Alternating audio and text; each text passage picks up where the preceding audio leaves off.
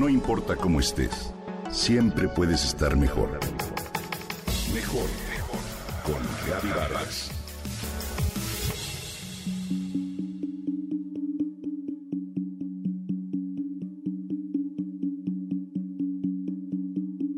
¿Qué es la inteligencia? ¿Nacemos con ella? ¿Se hereda? ¿La afecta el medio ambiente? Estas son algunas de las polémicas preguntas que los científicos en las últimas décadas han intentado responder.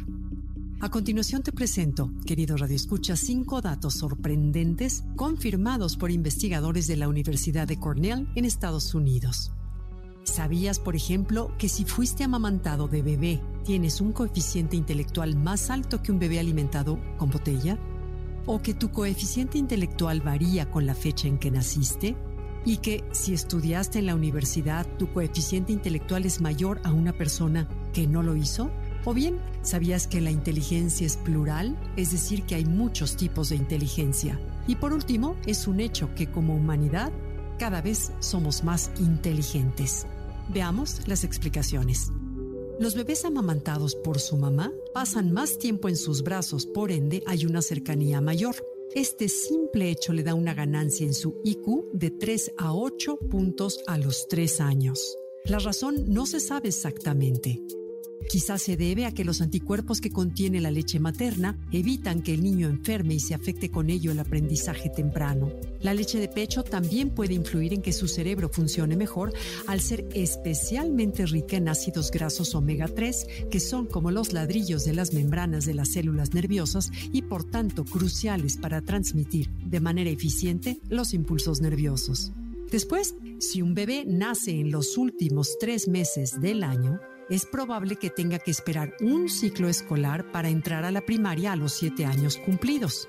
Como consecuencia, resulta que al crecer estos niños pasan en la escuela un año menos que sus compañeros. Los estudios demuestran que por cada año escolar cumplido, el IQ aumenta aproximadamente 3.5 puntos. Por lo tanto, los estudiantes que nacen tarde en el año presentan una medida de inteligencia más baja el de quienes nacen en los primeros meses. El potencial genético para la inteligencia en ambos grupos, por supuesto, es el mismo. Posteriormente, cada vez que un niño o una persona estudia, ya sea en la escuela o en la universidad, su inteligencia aumenta respecto a la de otra persona que no estudia.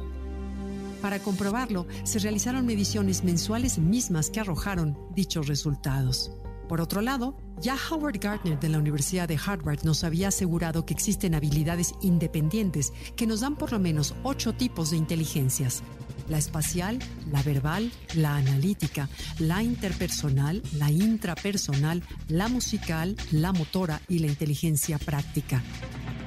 Los científicos demostraron que tiene razón, que quienes tienen esa inteligencia práctica que llamamos de la calle, tienen un sentido común para enfrentar los retos de la vida diaria que nada tiene que ver con la inteligencia de tipo analítico.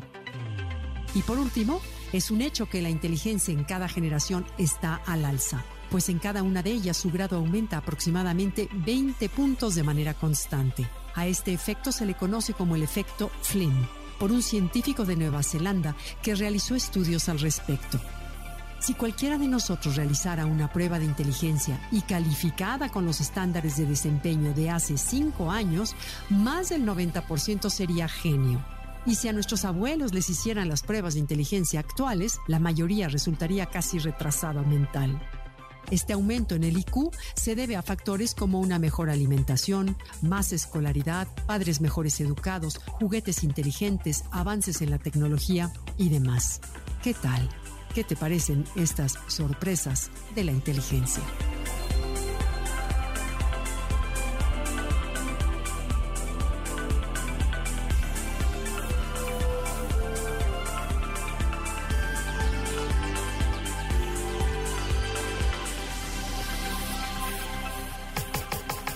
Comenta y comparte a través de Twitter.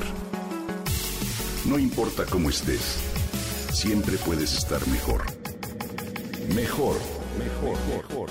Con Gaby Vargas.